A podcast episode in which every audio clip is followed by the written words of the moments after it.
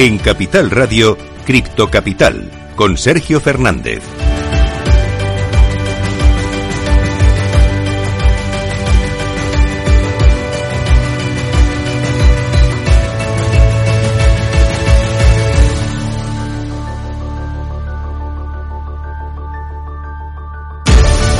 Muy buenas tardes, sean todos ustedes bienvenidos un día más, una semana más a su casa, la casa de los amantes de las criptomonedas. Hoy por fin tenemos buenas noticias. A la décima va la vencida. No estamos hablando de Rafa Nadal, no estamos hablando de Roland Garros, que seguro que ya, ya habéis escuchado mucho sobre esto, sino que estamos hablando de Bitcoin y del mercado cripto. Por fin tenemos una semana en positivo, una semana en verde, ya nos tocaba. Y además esto parece que está arrastrando al resto de criptos, como por ejemplo Cardano, que ha subido prácticamente un 15% y de hecho ha alcanzado el sexto lugar. Y bueno, tenemos fuertes subidas en Bitcoin, en Ethereum, en prácticamente todo el top 10, hasta Solana, eh, que ha caído más de un 80% en el último en el último año, es decir, desde enero, hoy está subiendo prácticamente un 12%. Tenemos noticias de este tipo, además noticias sobre SIVA, sobre Jim Carrey, sí, sí, sobre Jim Carrey y los NFTs, así que si quieres saber más sobre criptos, quédate conmigo, quédate hasta las 4 y vamos a hablar un poquito.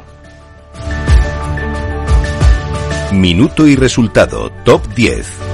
Empezamos, como siempre, echando un vistazo al mercado cripto y empezamos por Bitcoin. Está subiendo, está eh, 5,77% arriba en las últimas 24 horas, que ya hacía tiempo que no veíamos una subida de este tipo, hasta los 31.408 dólares. En segundo lugar, vemos a Ethereum, está subiendo incluso más que su predecesora, 6,69% arriba hasta los 1.907 dólares. Cada vez se acerca más a los 2.000 a los 2000 dólares, ya parece que nos queda poco. En tercer lugar, vemos a Tether, empezamos con las stablecoins, está totalmente plana en 0,99 centavos. Cuarto lugar, lugar para USD Coin, la única que está en negativo de momento dentro del top 10, 0,05% bajo, también hasta los 0,99 centavos. En quinto lugar tenemos a Binance, también viene en verde, en positivo, y 13,15% arriba hasta los 306,07 dólares. Y a partir de aquí eh, vamos a ver eh, cómo se disparan otros altcoins. Por ejemplo, Cardano, 11,31% arriba, totalmente disparada Cardano hasta los 0,62 centavos. En séptimo lugar, Ripple, también viene en positivo, también viene subiendo, aunque un poco menos, 2,52% arriba hasta los 40 centavos centavos en octavo lugar eh, tenemos a Binance USD 0,17% abajo. Recordamos que es una stablecoin.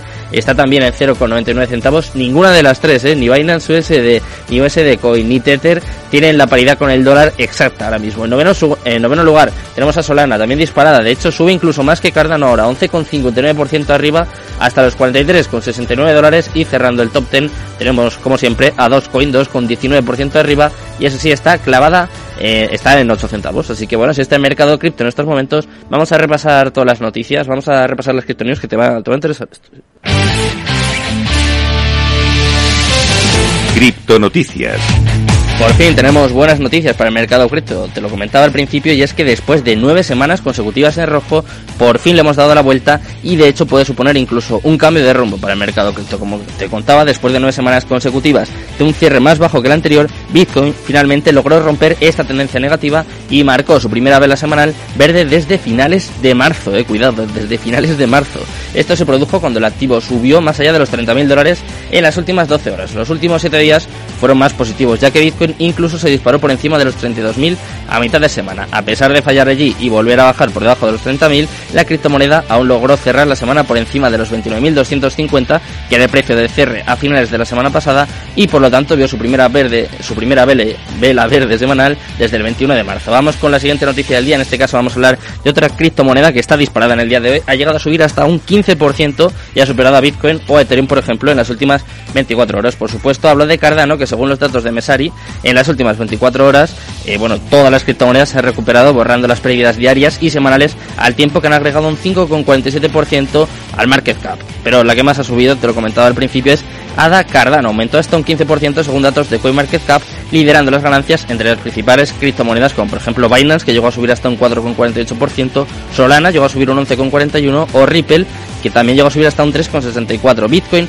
y Ethereum han llegado a subir hasta un 6 y un 7%. Ahora parece que recortaban un poco las ganancias, pero de momento tenemos un día muy positivo. ¿eh? Arrancamos el lunes, arrancamos la semana con mucha fuerza. Vamos con otra noticia, en este caso vamos a hablar un poco de deporte. No, lo siento, no vamos a hablar de Rafa Nadal, pero sí vamos a hablar un poco de fútbol. Y es que el club, el club brasileño de fútbol, el Sao Paulo, va a aceptar Shiba Inu, sí, como te cuento, Shiba Inu, la meme coin, para la venta de entradas. El club brasileño de fútbol, el Sao Paulo Fútbol Club, anunció la aceptación de la criptomoneda meme Shiba Inu como medio de pago para las entradas a los partidos del equipo.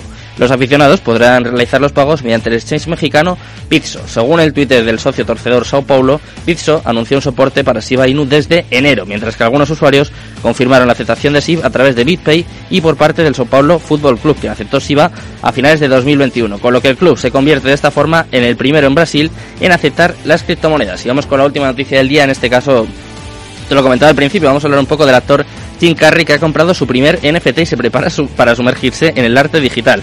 Carrey adquirió un NFT de la colección The Wild Within del artista Ryan Koopmans a través de la plataforma Super.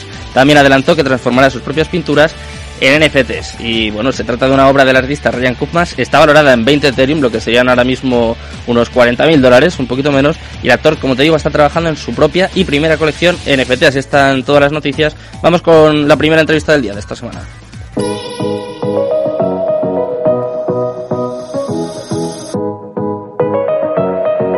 La entrevista del día.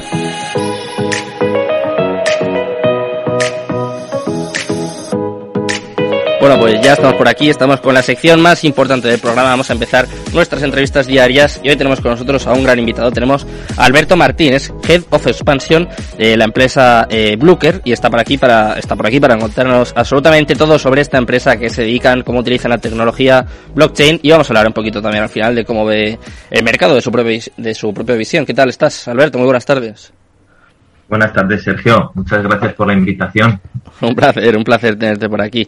Eh, cuéntanos, ¿qué es Bluker.io, no? Es el nombre de la empresa. Cuéntame, ¿qué hacéis? ¿A qué os dedicáis? Exacto.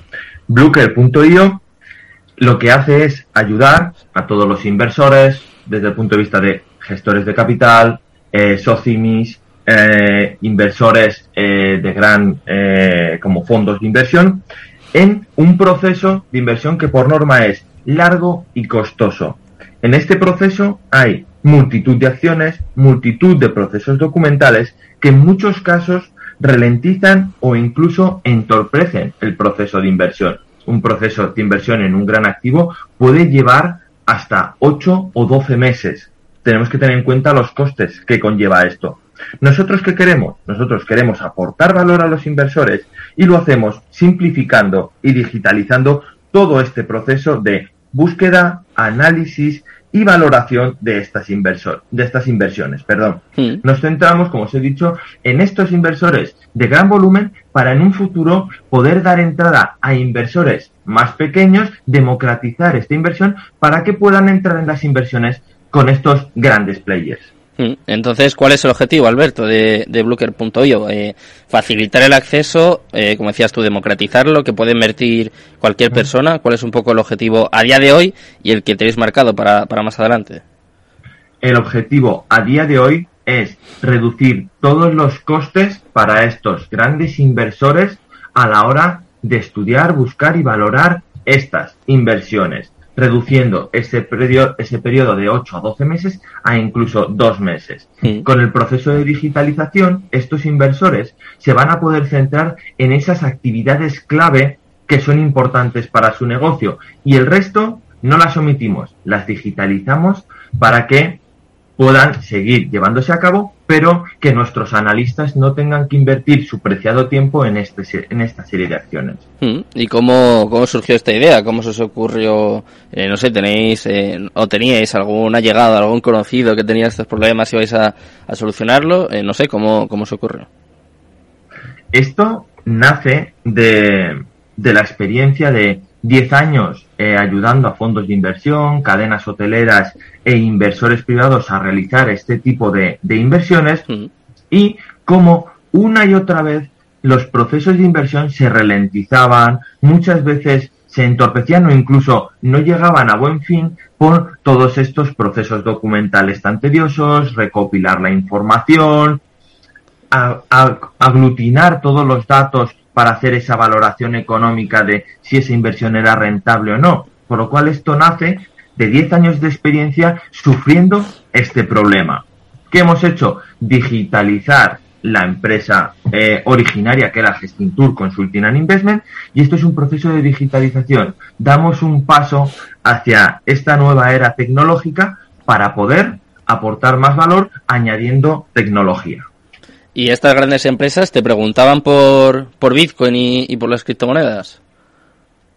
Hasta la fecha, hasta hace un año y medio o dos años, para ellos era un activo eh, residual, eran activos que, que, no tenían en consideración, pues porque no formaban a lo mejor parte de las carteras de, de los grandes inversores, ni tampoco se concebían como medio de, de pagar una transacción, ¿no? Mm. Mientras que ahora, eh, bueno, aunque en Estados Unidos ya desde el año 2020 se empezaron a transaccionar eh, viviendas y edificios de oficinas por medio del pago de Bitcoin, eh, a día de hoy cada vez empiezan a tenerlo en mayor consideración. Pero no olvidemos que las grandes inversiones, cuando hablamos de edificios de oficinas, hoteles, grandes centros comerciales, los inversores aún están un poco lejos de la adopción de, de estas monedas simplemente por lo que siempre se suele decir, ¿no? Esa volatilidad que tienen a la hora de conservar su valor. Hmm.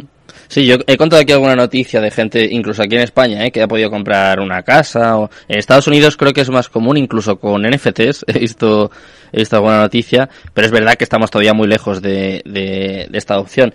Sin embargo, yo quiero saber, eh, dentro de vuestra empresa, dentro de Blooker.io, ¿cómo utilizáis la tecnología blockchain? ¿Para qué sirve? ¿Cómo os facilita el proceso a vosotros?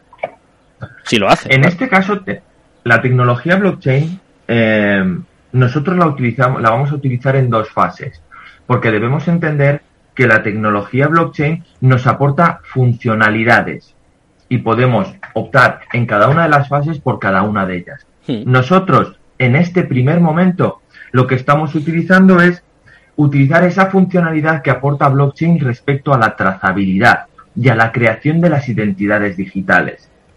Esto quiere decir que nosotros utilizamos blockchain para crear un entorno seguro y confidencial para que todo este proceso documental entre dos grandes inversores pueda quedar registrado y trazado. Mm. Al registrarlo y trazarlo, podemos automatizar la firma de documentos, podemos eh, digitalizar todo el proceso de la recopilación legal de las eh, de los activos, toda esa parte tan burocrática puede quedar registrada para que sea inmutable eh, dentro del proceso de inversión.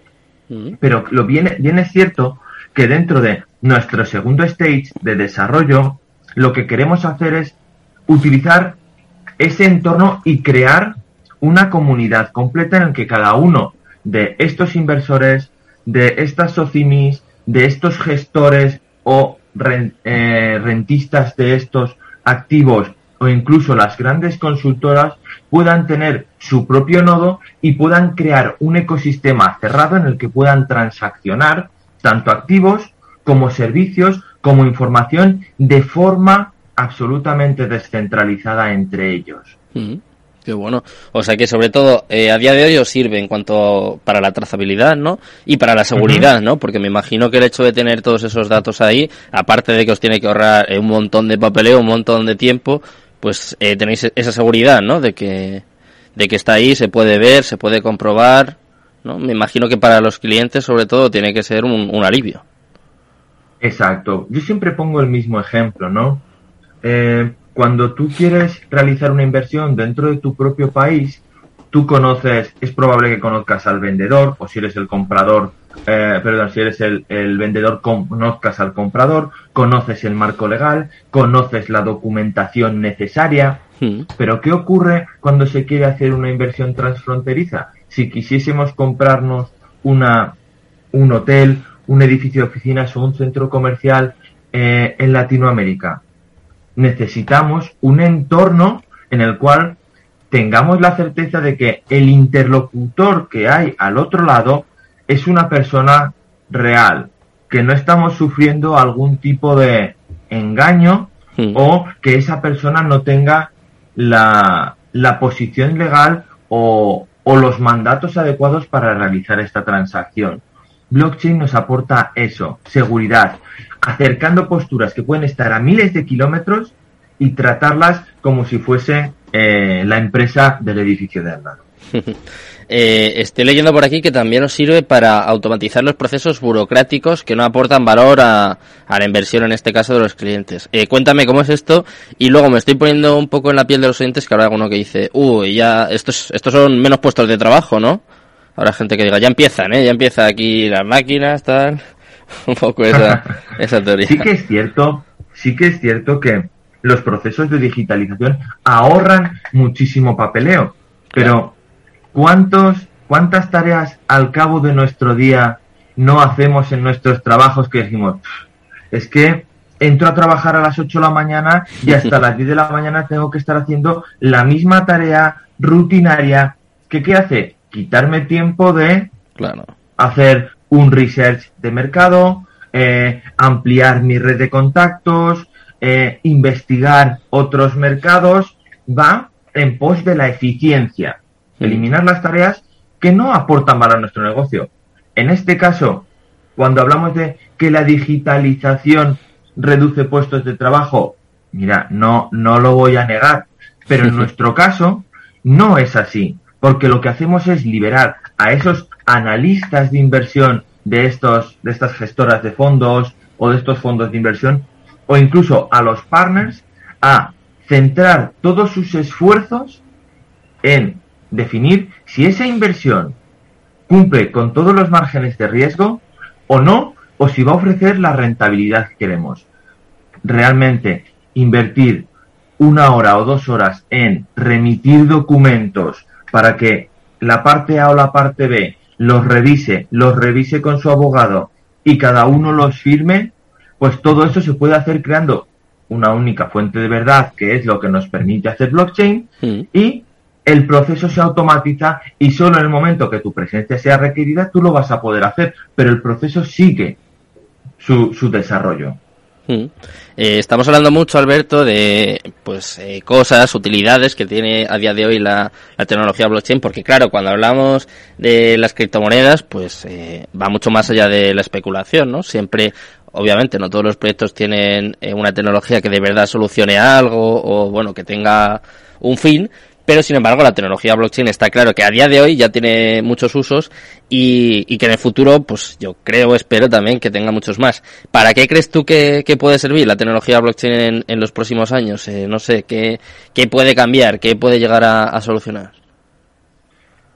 Mira, eh, yo veo la tecnología blockchain como eh, si en los años 80-90 nos planteásemos el tema de cuál es el uso de Internet, ¿no? Es, es algo tan grande, es algo que ofrece una serie de funcionalidades. Sí que hablamos mucho de la descentralización, ¿no? Mm. De, del todo el tema de los smart contracts que nos permite eliminar intermediarios a la hora de realizar cualquier acción, ya sea eh, a la hora de realizar una transacción económica. Eh, aquí sí que soy un poco crítico porque suplantamos en muchos casos eh, al banco por otra entidad, pero sí que se podría hacer transacción monetaria sin tener que solicitar a una entidad que me dé permiso o no, o me ponga trabas cuando quiero transferir más fondos a otro país, que muchas veces eh, a través de lo de transacciones fraudulentas nos ponen un poco coto a veces, ¿no? Mm. Pero luego se ha hablado mucho, mucho de- del tema de los seguros. Si, si yo a una plataforma subo X documentación requerida por este seguro, que el pago de la prima o el pago de la indemnización eh, se haga de forma automática, sin tener que realizar ese proceso burocrático de hablar con el operador, hablar con el seguro, que ellos lo revisen. Eh, en ese Sí. caso, en turismo, en turismo también se está eh, trabajando muchísimo con blockchain para poder generar liquidez con las habitaciones o con los stocks de los hoteles para que se puedan transaccionar. En el caso de que yo no pueda ir eh, a, o acudir a mi reserva en una fecha, que yo pueda transaccionarla, pueda pasarla a otra persona y yo no perdería el coste de esa cancelación que tendría. Múltiples, múltiples eh, objetivos que se pueden cubrir con tecnología blockchain, pero todos yo creo que tienen un punto y es la interconexión y la conexión directa entre usuarios que tienen un mismo objetivo. Y a partir de ahí, todos los objetivos que pueden tener los seres humanos.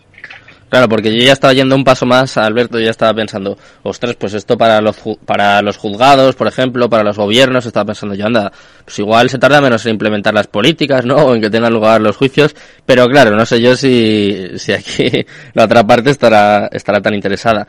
Eh, estamos hablando mucho de blockchain, de criptomonedas, pero claro, tú lo comentabas al principio, al final, o estabas comentando ahora también un poco la comparación con Internet en los años 90, más o menos. Entonces, eh, quiero decir, estamos muy al principio, ¿no? O sea, todavía queda mucho para que la adopción sea una realidad. Eh, no sé, ¿podemos poner un plazo o qué nos falta para que, para que la adopción pues, sea real y pueda estar en nuestro día a día? Creo que, al igual que, que el nacimiento de Internet, a gran parte de la población, eh, como decía mi abuela, me suena chino, ¿no? Me suena, me suena chino. Y al fin y al cabo la gente empezará a ver la utilidad cuando consigamos implementar estas tecnologías en las acciones diarias del ciudadano. Un punto, has dicho tú muy bueno, para implementar esta tecnología en las acciones diarias del ciudadano, la relación con las instituciones eh, es, para mí es el mejor camino, porque además yo creo que aporta una eficiencia a la aplicación de las políticas de los gobiernos, ya sean municipales, eh, autonómicos o estatales, para comunicarse, para que cuando un ciudadano tenga que realizar algún trámite que pide su municipio, para él sea fácil. Hmm.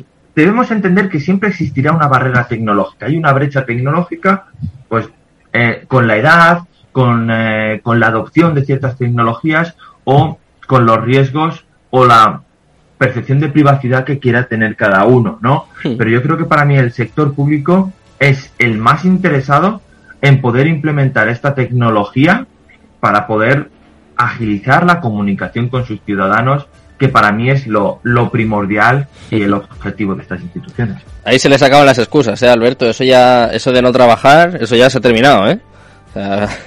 cuidado, ¿eh? No sé si les va a interesar. Vamos, vamos. Ahí no se salva nadie ya si vamos a poder dejar de echarle la culpa a los funcionarios, nos vamos a quedar sin chistes, pero eh, también creo que les vamos a hacer la, vida muchísimo más fácil a, todas las administraciones y a los administrativos y a todos los eh, funcionarios que trabajan en estas administraciones, haciéndoles sus trabajos mucho menos tediosos sin tener esas montañas de papeles que cuando entramos a un juzgado, cuando entramos a, Hacienda, cuando entramos a Seguridad Social, cuando entramos a, al ayuntamiento, todavía les vemos eh, inmersos o, buceando en estos papeles.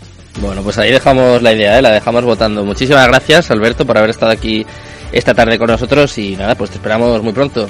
Un placer. buenas tardes. Muchas gracias, Sergio. Bueno, me despido de Alberto y por supuesto me despido también de todos los oyentes, también del otro Alberto que está aquí del otro lado, me refiero a nuestro técnico. Ya te voy a dejar con Mercado Abierto, con Rocío Arbiza y todo su equipo. Te recuerdo, eh, Bitcoin está subiendo un 5,76% y hemos vuelto a superar el nivel de los 30.000. Parece, parece que empezamos esta semana con buenas noticias y mañana hablamos de criptofiscalidad y además educación financiera con los amigos de Belobao. Así que si quieres saber un poquito más sobre criptos, nosotros también vamos a intentar hacerte la vida un poquito más fácil. Muchas gracias, muy buenas tardes y Cripto Capital, tu demon.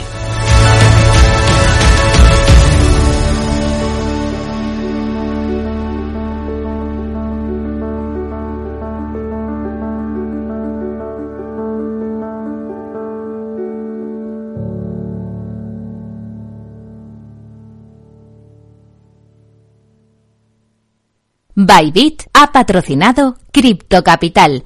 Lleva tu trading al siguiente nivel. Capital Radio Madrid 103.2. Nueva frecuencia, nuevo sonido. Deep Business el programa de Capital Radio en el que descubrirás todas las soluciones que la inteligencia artificial ofrece al mundo de los negocios, conducido por Álvaro García Tejedor de la mano de Trilogic, a Tri Technology Brand. Los miércoles de 1 y 5 a 2 de la tarde, Deep Business, aquí en Capital Radio.